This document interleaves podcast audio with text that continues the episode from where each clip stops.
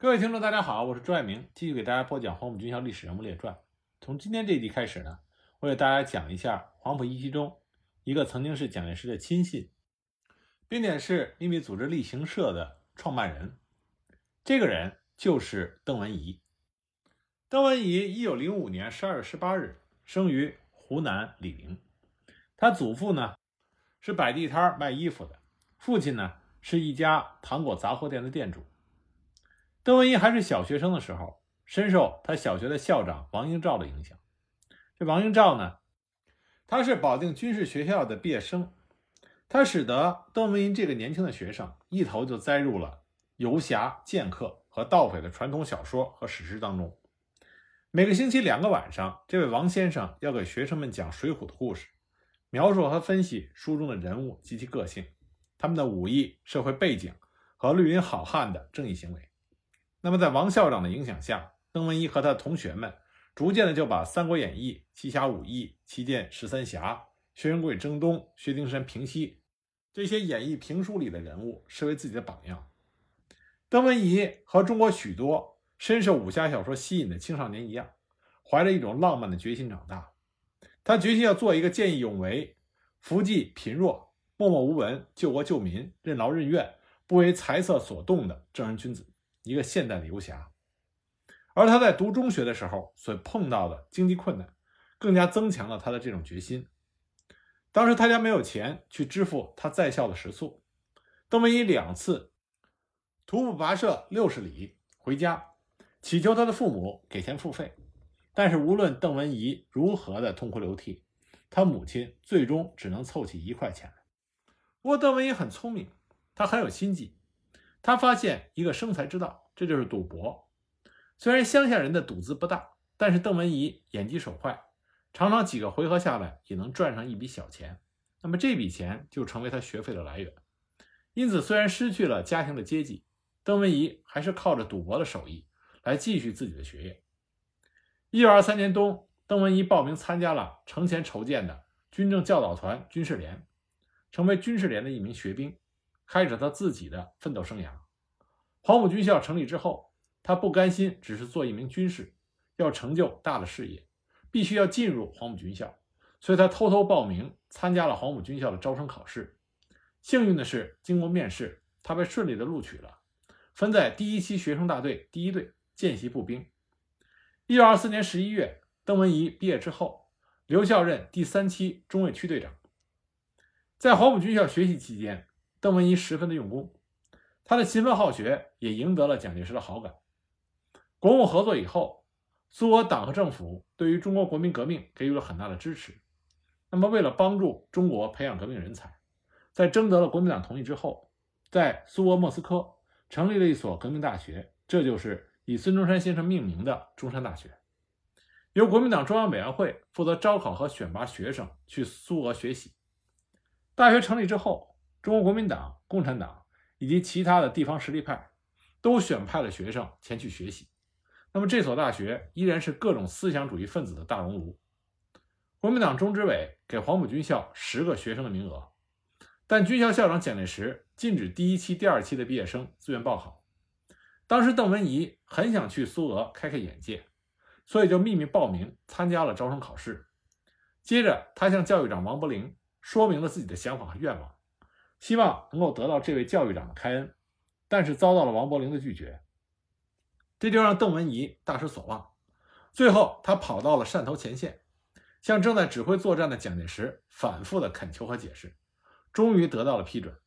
就这样，一九二五年底，邓文仪作为国民党中央委员会特选的学生，去莫斯科中山大学学习。在中山大学学习期间，他与谷正刚、郑介民、康泽等。国民党学生抱成一团，与占据多数的共产党学生相对抗，反对共产党，反对苏俄。后来，邓文仪与贺中涵等人又发起组织了资本主义学会的中大分会，积极宣传反对国共合作的主张，成为中山大学里边著名的右派分子。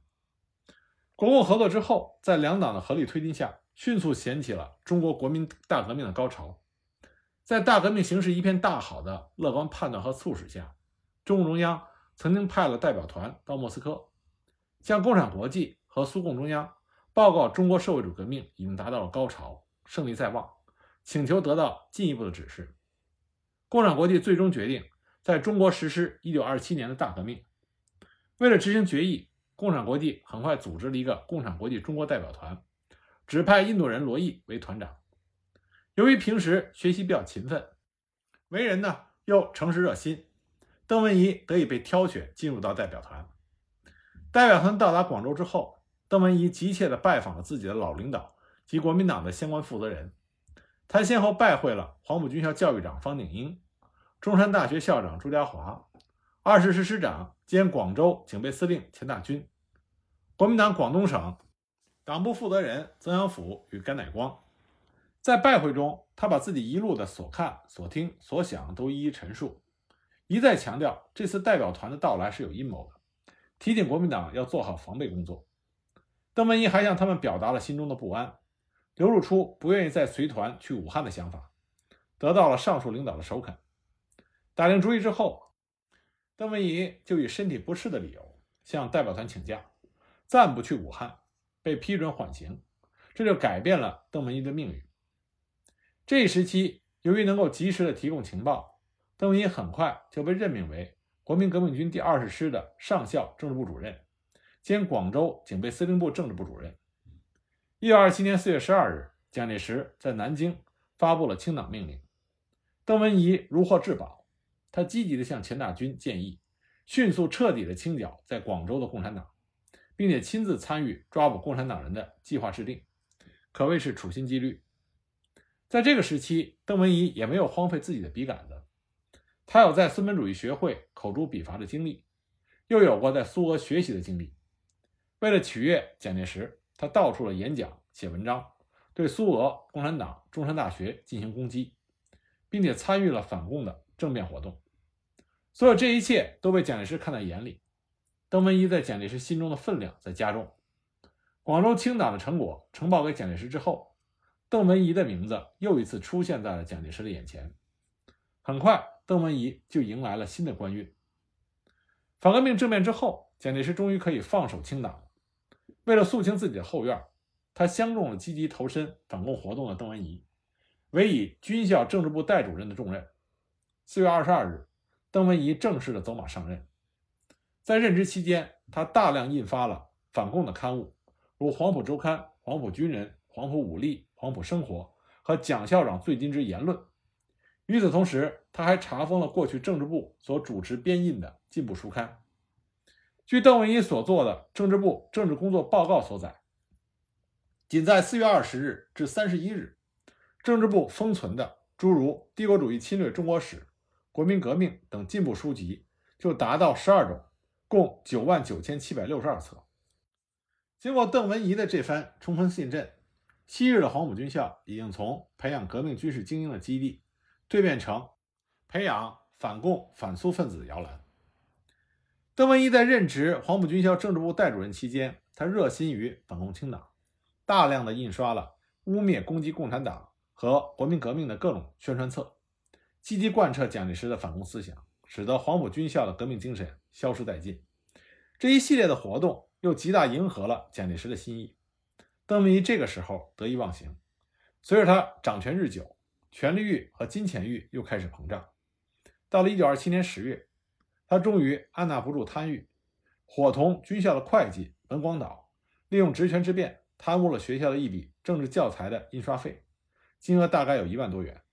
在那个年代，这笔贪污的数额并不是很大，但是黄埔军校非比寻常，这是大家瞩目之地。也是蒋介石的御用军官学校。蒋介石也是爱面子人，他可以容忍别处的贪污，但是在黄埔军校这是禁区，这是蒋介石的形象所在。更何况邓文仪是蒋介石钦点的政治部代主任，下属贪污，蒋介石颜面何在？所以这件事情就被人捅出来了。蒋介石十分的恼怒，尽管邓文仪再三的认错，还是被撤了职。但是被撤职之后的邓文仪并没有被蒋介石抛之一边。由于对邓文仪一直有好感，并且对于邓文仪能够坚决地执行自己的清党指令十分的欣赏，所以呢，邓文仪从黄埔军校去职之后不久，反而因祸得福，被蒋介石委任为随从秘书，随侍左右。从此，邓文仪就开始了长达近八年的领袖身边的工作生涯。在蒋介石的身边，邓文仪意识到，政工工作和宣传工作，这都是重中之重。邓文仪一直对书籍和文化出版事业有兴趣。一九三零年，他作为总司令随从书记的工作不忙，有很多的空闲时间，所以他决定筹办一家书店，出版丛书。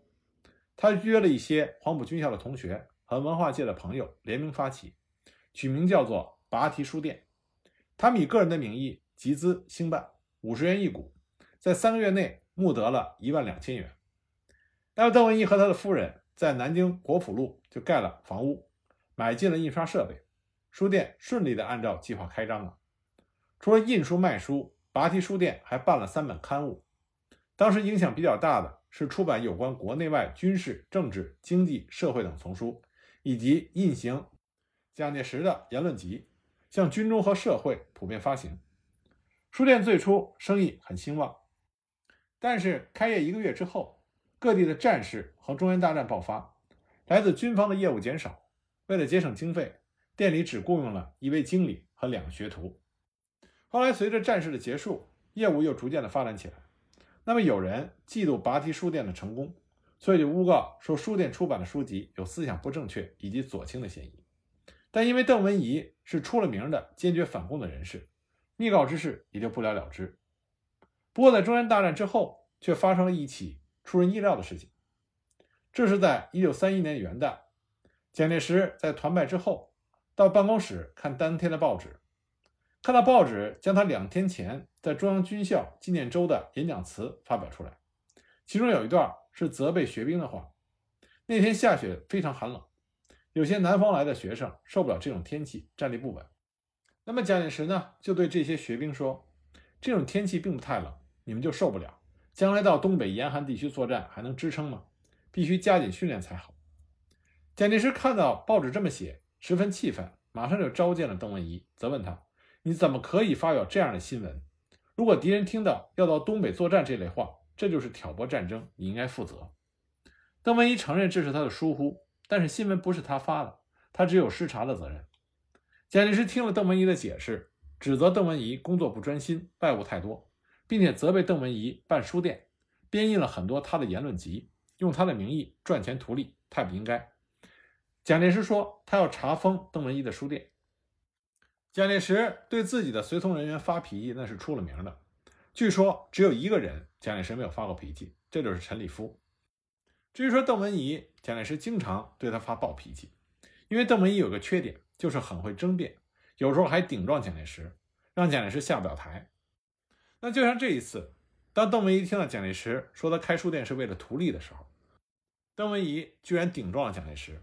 他对蒋介石说：“图利？我哪里有图利？校长不应该随便听信别人的报告。”邓文仪觉得他不能不为自己申辩，否则鸡飞成是，他的工作也做不下去了。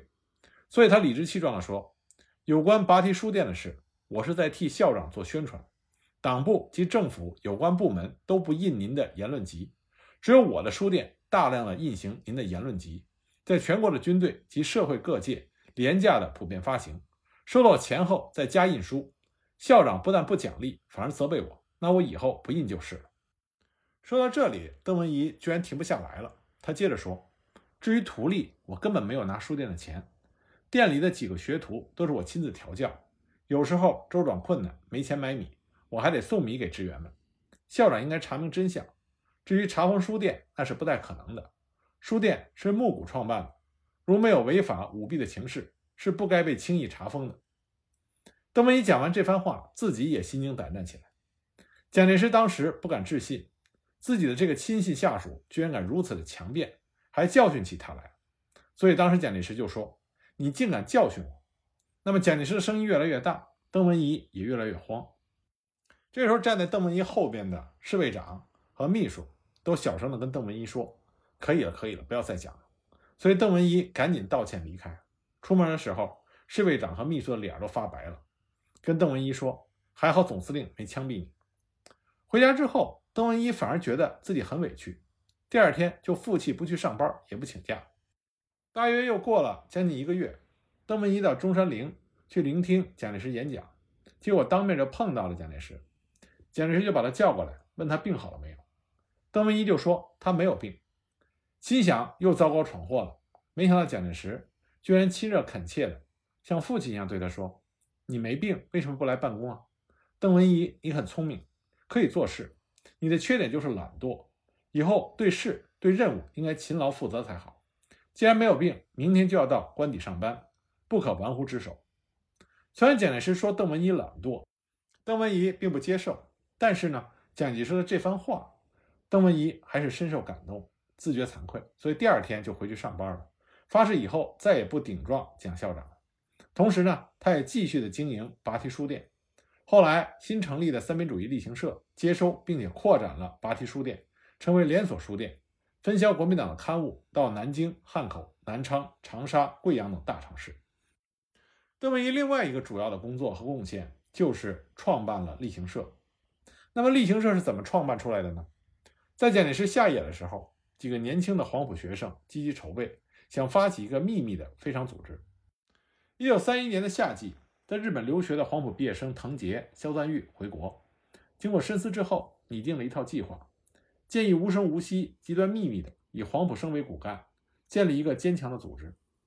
中央党部军人部主任秘书曾扩情在看到这份计划之后，大为赞赏，拍着胸脯对藤杰说：“识货我心。”那么曾扩情就约了十几位精心挑选的黄埔毕业生，其中就包括邓文仪，聚餐商讨。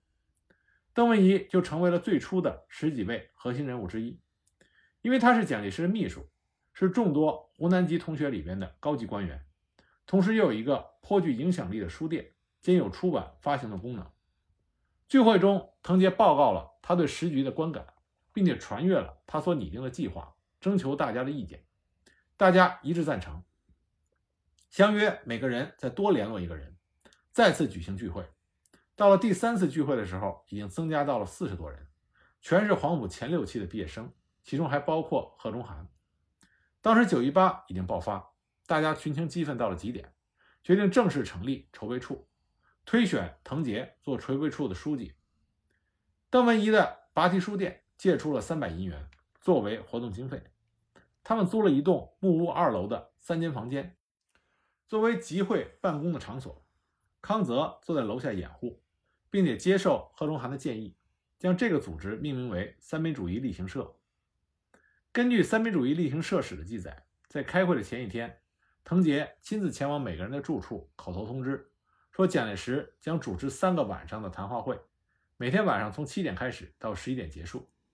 第一次谈话会是一九三二年的二月十五二十五日，地点是在陵园，共二十五人参加。蒋介石和邓文仪一起到达。蒋介石坐在靠西北墙壁的一端，背后墙上悬挂着孙中山的遗像和遗嘱，前置写字台。邓文仪坐在他的右侧，面前放着长方形的茶几，以便记录。蒋介石当时就说：“党国现在的处境是如此的艰难，你们大家有什么意见，应该提出来，大家研究。”发言并没有限定时间。那么这些黄埔学生呢，就按照七次先后顺序，一个个轮流发言。这个会议一直开了三天，邓文仪是在第三晚最后进行了发言。一九三二年二月底，立行社成立会议，在南京黄浦路励志社一个客厅里举行。蒋介石在早上八点准时到达，主持了会议的召开。会议开始的时候，蒋介石致辞约一个小时，说明成立立行社的意义以及进行程序。接着，与会成员投票选举力行社的主要任职人。投票之后，藤杰将选票封好，交给邓文仪带回，请蒋介石做最后的核定。蒋介石当场出了两道题目，一个是论俾斯麦的铁血政策。以及世数合作社的意义，让大家回去各选一题写篇文章，次日交卷。第二天，蒋介石根据个人在之前的发言、投票结果、文章内容以及平时对每一个人的认识综合起来进行评定，然后才给每个人分配任务。最终，蒋介石宣布十三个人成为力行社的干事，藤杰、贺中涵、康泽为常务干事，藤杰兼任书记，康泽兼任组织处长。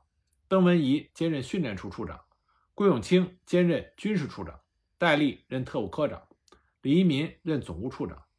另外有五个人担任检查会成员，周富任检察会的书记。旋即就举行成立宣誓仪式，每个人手拿一张由蒋介石签印的誓词书，由蒋介石领导的大家举起右手宣读誓词。宣读完毕，每个人在誓词之上盖了右手大拇指的指印。藤杰收齐誓词，表情严肃地当场焚毁，以示由天地神灵共建。接着，蒋介石带领着大家站成一个大圆圈，手牵着手，对大家说：“三民主义力行社从此正式成立。”我将尽心竭力地领导你们，大家从此要更加的精诚团结，努力奋斗，不达目的绝不终止。我现在预祝大家成功。大家一致严肃地表示接受领袖的训示和领导。这一天是一九三二年三月一日，蒋介石创建了一个极其秘密的组织，日后发展成为拥有五十万会员的巨大的政治力量。立行社开始的第一年非常的民主。所有的政策人事都是经由大家讨论议决。蒋介石虽然拥有最后的裁决权，但他非常的尊重干事会，自己有意见的时候也只是说是建议。有的时候蒋介石的意见并不被采纳，甚至在开会的时候当面争执，蒋介石也从来不以社长的身份作为裁决，只表示我比你们年长二十多岁，经验较你们丰富，你们应该听我的。可是到了后来，立行社越来越独立。并且积极敢闯的时候，蒋介石也就开始有些焦虑不安了。立行社当时制定的最高使命是要实行三民主义，同时执行先安内再攘外的政策。立行社的人事与活动都是在极端秘密的情况下进行的，一切活动都有适当的掩护。例如要招生训练干部，就以军委会招生训练政工干部为名；情报工作就是用中委会调查统计局，也就是中统的名义。以政府的情报人员的面貌进行。邓文仪是例行社的核心人物，同时他又要忙着委员长侍从秘书的新工作，办理招待来宾以及负责联系党政军干部。例行社书记因此可以随时通过邓文仪觐见蒋介石。当蒋介石离开南京的时候，所有的重要公文，包括与例行社的通讯，都是由邓文仪经手。一九三二年到一九三三年间，蒋介石任用师长。和军与师的参谋长也是由邓文仪来审核推荐。一九三三年到一九三四年初，就连军长的任命也是由邓文仪审核推荐。开始了一段时间，例行社员的总数是三百人左右，最高核心组织是十三个人的干事会。所谓的十三太保，就是指的是例行社最初的十三名高级干部。干事会的常务干事最初是三个人，后来增加到五个人。书记一职是由社长蒋介石在常务干事中指定的，是干事会的秘书长和执行长。藤杰是第一任总书记，邓文仪是第六任的书记长。干事下面分设组织、宣传、军事、特务、总务等五处。高层的核心组织不仅外人，就连底层和外围的会员都不知道。例行社是组织的内层，属于核心层次，对所有的行动进行决策。第二层，也就是中间层次，为青年同志会，是负责执行的机构；第三层则是外面的层次，为中华复兴社，直接领导群众，是将决策付诸于具体行动的机构。由于战时的特殊情况，立行社十分的注意保密，即使在内部也是一样。除了十三位干事之外，同志会不知道有立行社，复兴社也不知道有同志会。同时，从中央到基层分为四级。中央是总社，省级是分社，县级是支社，区级是小组。学校等特殊行业也都有代号组织。从外向内看，则是多边无定；从内向外看，则是环环相扣。这些措施都是为了严守秘密。立行社的整个组织，包括青年同志会、中华复兴社的人数，最后达到了五十万以上。在短短的六年间，这个组织无形中控制了整个中国。在以后的中国社会里，也一直是余波犹存。立行社长久以来都被叫做蓝衣社，因为立行社极端的秘密，不愿意出面更正。当时意大利的黑山党和德国的鹤山队风行世界，蓝衣社的名称比较容易被群众接受。不仅是名称，立行社组织的性质都被认为是法西斯极权组织或者特务恐怖组织。当初立行社对干部的要求是遵守纪律、服从命令、埋头工作、不惜牺牲，以传统儒家的精神来完成总理遗志。可是后来立行社组织日渐庞大，多少就带上了集权作风，所以又被称之为蓝衣社，并被大家认为是法西斯的特务组织。这里要强调的是，在任何的有关文件中都没有出现过蓝衣社这个名称。蒋介石在关于立行社的训话档案中也从来没有用过蓝衣社这个名词。立行社成立的时候，邓文仪他既是十三太保之一，这时候他又是蒋介石的侍从秘书，所以如日中天。任何人要想见到蒋介石，都要事先通过他。据蒋介石的侍卫回忆说，当时的邓文仪先生宠信之专，权势之高，少有出其右者。在机场、车站和重要场合中。只要是党政军的要员见到他，无不是毕恭毕敬行礼问候。那么邓文仪当时手里另外一个重要的权柄，就是他在办书店的同时，收罗了留苏学生中的一些反共分子，如王志文、王新恒等人，以研究苏俄的切卡格博乌为借口，着手研究和准备建立了反共的间谍组织。一九三二年初，他提出了成立这类组织的建议，就得到了蒋介石的批准。随即，他在南昌行营、豫鄂皖三省剿匪总司令部以及保安行营分别设立了以调查科或者第二科名称出现的特务机构。这些特务机构均是以南昌行营的谍报科为总机关，而邓文仪正是南昌行营谍报科的科长。这是军事方面的第一个蒋介石的特务系统。成立之后呢，邓文仪又在各剿匪部队以及剿匪省份的保安处设立了谍报股。负责在各军事机关和部队驻地搜捕共产党人，镇压革命运动，并且替蒋介石监视剿匪部队各级长官以及地方长官。当时南昌行营谍报科设有一室三组及两个侦察队，它的外勤机构在华中及东南各省都设有特别的区站和普通站组，并且有行动人员和特派员分布各地。一九三二年设在武汉的粤皖三省剿匪总司令部秘书处第三科。以及禁烟密查组都接受南昌行营谍报科的指挥，也就是说，这时候邓文仪手中所掌握的谍报力量，其规模和能量已经超过了同一时期戴笠所领导的立行社特务处。如果按照这种形式发展下去，后来中国的谍报之王有可能就不是戴笠，而是邓文仪了。不过，在一九三五年二月，蒋介石将南昌行营调查科归并于军事委员会调查统计局第二处。成为戴笠掌管的例行社特务处的组成部分，使得例行社特务处的规模空前壮大，总人数由六百七十多人增加到一千七百多人，不仅数量上增加了两倍多，构成也有很大的变化。原来南昌行营调查科的特务骨干分子，比如说李果慎、王新恒、张延佛、谢立功、钱新民等人，都受到了戴笠的重用。他们中的很多人都出身于留苏的学生，有的更是中共的叛徒。平均的水准比戴笠以军校同学为骨干的老班底更为优秀，所以受到了戴笠的重用。这些人也成为后来戴笠军统的中坚力量。